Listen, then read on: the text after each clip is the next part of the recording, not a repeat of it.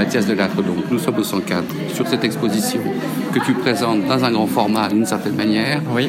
qui, est, euh, qui juxtapose euh, les images de ta petite maman qui, qui était atteinte de... Qui est toujours d'ailleurs qui est- bipolaire. Qui est toujours bipolaire et que tu as réussi à sauver finalement. C'est ça que j'ai compris de notre premier entretien. Exactement. À travers euh, une recherche que tu as fait euh, avec les psychotropes, les champignons, Exactement. qui s'est substitué au, à la pharmacopée actuelle qui n'a pas l'air très efficiente Non.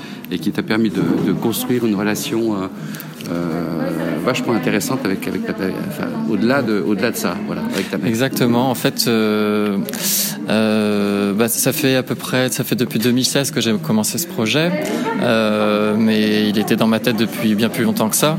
Ça fait à peu près une dizaine d'années que je m'intéresse personnellement aux psychédéliques et notamment aux champignons. Il s'avère qu'après euh, qu'après quelques euh, expériences personnelles, euh, je me suis dit que ça pouvait peut-être marcher pour elle. J'ai appris par la suite avec des livres et des articles scientifiques que ces substances étaient psychédéliques, étaient étudiées sérieusement en clinique, notamment aux États-Unis ou, ou à Londres euh, ou en Suisse, et, euh, et que ça avait et que c'était prouvé très efficace, notamment contre la dépression. Du coup, ma mère est bipolaire type 2, donc avec des phases dépressives beaucoup plus intenses que des phases up. Donc, euh, cette situation euh, euh, faisait que euh, je pouvais proposer cette thérapie avec ma mère dans un cadre sérieux, dans un cadre hospitalier. Et euh, donc, euh, comme son psychiatre disait qu'il savait plus trop quoi faire euh, avec elle, euh, je lui ai proposé ce, Protocole. ce protocole. Et puis, euh, et puis, bah, du coup, euh, ce projet raconte euh, raconte cette histoire ainsi que la préhistoire, parce que je me suis intéressé pas mal sur la sur ce sur le passé avec ces champignons.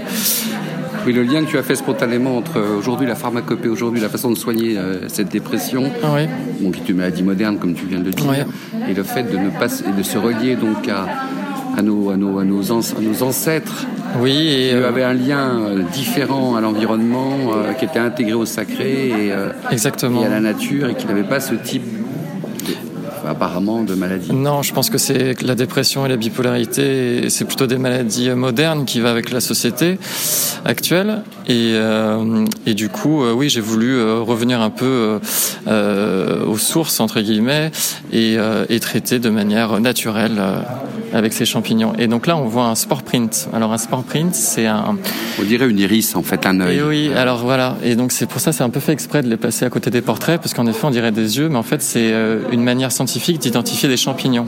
C'est-à-dire que donc euh, ce qu'on voit là, c'est le chapeau du champignon, et en fait, on le place sur euh, naturellement sur une feuille de papier, et en fonction de la couleur que ça va ressortir après quelques heures, on peut dire si c'est poison, si c'est comestible ou si c'est hallucinogène. Et euh, donc moi, j'ai pris ce procédé scientifique et je l'ai tourné de manière plus artistique en le mettant sur des négatifs 4-5, puisque ce travail, ça a été fait à la chambre. Et donc j'ai posé directement ces, ces chapeaux sur ces négatifs que j'ai ensuite donné au laboratoire. Un peu, un peu par expérimentation parce qu'il y avait pas mal de chances que les, les produits chimiques euh, les fassent, les spores, mais au final ça a marché. Et voilà le résultat. Et donc, oui, on a l'impression d'un œil, euh, d'une pu- d'une pupille. D'une pupille peut-être Ouais. dilatée un peu. Et donc, on se euh, rapproche presque de, des liens de 2001, le lycée de l'espace, euh, avec Kubrick. Je trouve qu'il y a Exactement. une espèce de lien, finalement, qui, Qui- est, qui est vachement intéressant. Ah oui, tiens, j'avais jamais vu ça. Bah oui. Ah bah, ça fait plaisir à entendre.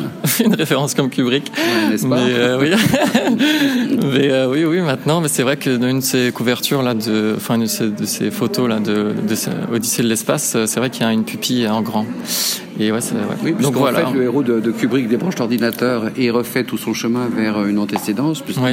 on part du premier geste, du premier objet, est le bâton qui est jeté en l'air par le singe, et on arrive sur, euh, sur le, je sais plus comment ça s'appelle, la tablette dans le noir, Oui, là. oui, oui. Et entre-temps, il y a cette fuite dans l'espace, à la fin, où c'est euh, juste les photographies de sa pupille dilatée. Ouais, ouais, ouais, ouais. Donc on ne sait pas trop où on est à la fin. c'est un voyage psychédélique Voilà. euh, clairement euh, explicite.